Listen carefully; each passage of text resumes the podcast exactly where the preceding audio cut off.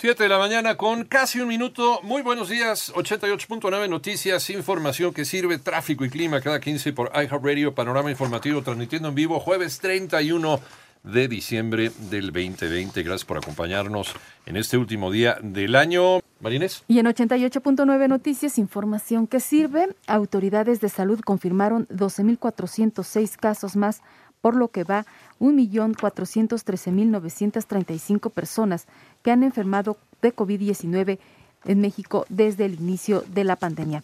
También se registraron 1.052 muertes por COVID-19 para un total de 124.897 defunciones por la enfermedad, mientras que a nivel global la cifra de muertes es de 1.805.521. En tanto, los casos suman ya 82.777.305. 7 de la mañana con 3 minutos. La Secretaría de Salud del Estado de México anunció que el director del Centro Médico Adolfo López Mateos, José Rogel Romero, será sancionado por el órgano interno de control al utilizar su puesto, eh, para pues intentar aplicarle la vacuna contra COVID-19 a dos de sus familiares. De acuerdo con el gobierno estatal, José Rogel se ha separado del cargo temporalmente para ponerse a disposición de las investigaciones que hará también la Contraloría General del Estado de México.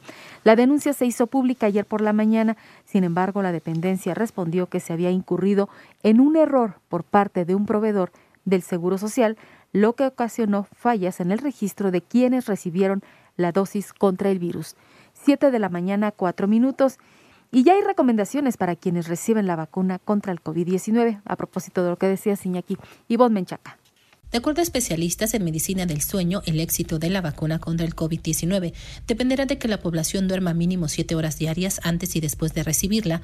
Por ello, exhortaron a las autoridades a que dentro del protocolo de vacunación masiva se informe respecto a los beneficios del dormir para que la inoculación funcione adecuadamente. Esta sencilla medida destacó Javier Velázquez Moctezuma, investigador de la Universidad Autónoma Metropolitana, plantel Iztapalapa y director del Centro de Sueño y Neurociencia, garantizará el éxito en una alta proporción de de lo contrario, podríamos utilizar todo el esfuerzo empeñado en este proceso y nos podría llevar a la errónea idea de que la vacuna es inútil. Con relación al proceso de vacunación, señaló que se ha comprobado que dormir poco y mal antes y después de la aplicación de vacunas, como la de la hepatitis A y la de la influenza, deteriora significativamente la respuesta inmunológica ante este estímulo. 889 Noticias, Ivonne Menchaca Sarmiento.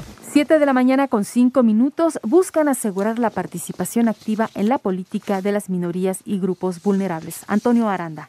El Tribunal Electoral del Poder Judicial de la Federación ordenó al Instituto Nacional Electoral establecer la obligación para los partidos políticos para que personas con discapacidad y pertenecientes a grupos de la diversidad sexual y población afromexicana tengan garantizadas candidaturas a cargos de elección popular. Para la decisión, se valoró que en el proceso electoral federal 2018 se registraron 61 candidaturas de personas con discapacidad, 21 fueron suplentes y el resto propietarios, 19 por cargos federales y el resto por cargos locales pero estas candidaturas representaron solo el 0.33% de cargos en disputa y en realidad solo llegaron a la boleta electoral el 0.28%, en tanto que a nivel federal ganaron su elección únicamente una senadora con discapacidad motriz y un diputado con discapacidad visual. Para 88.9 Noticias, Antonio Aranda.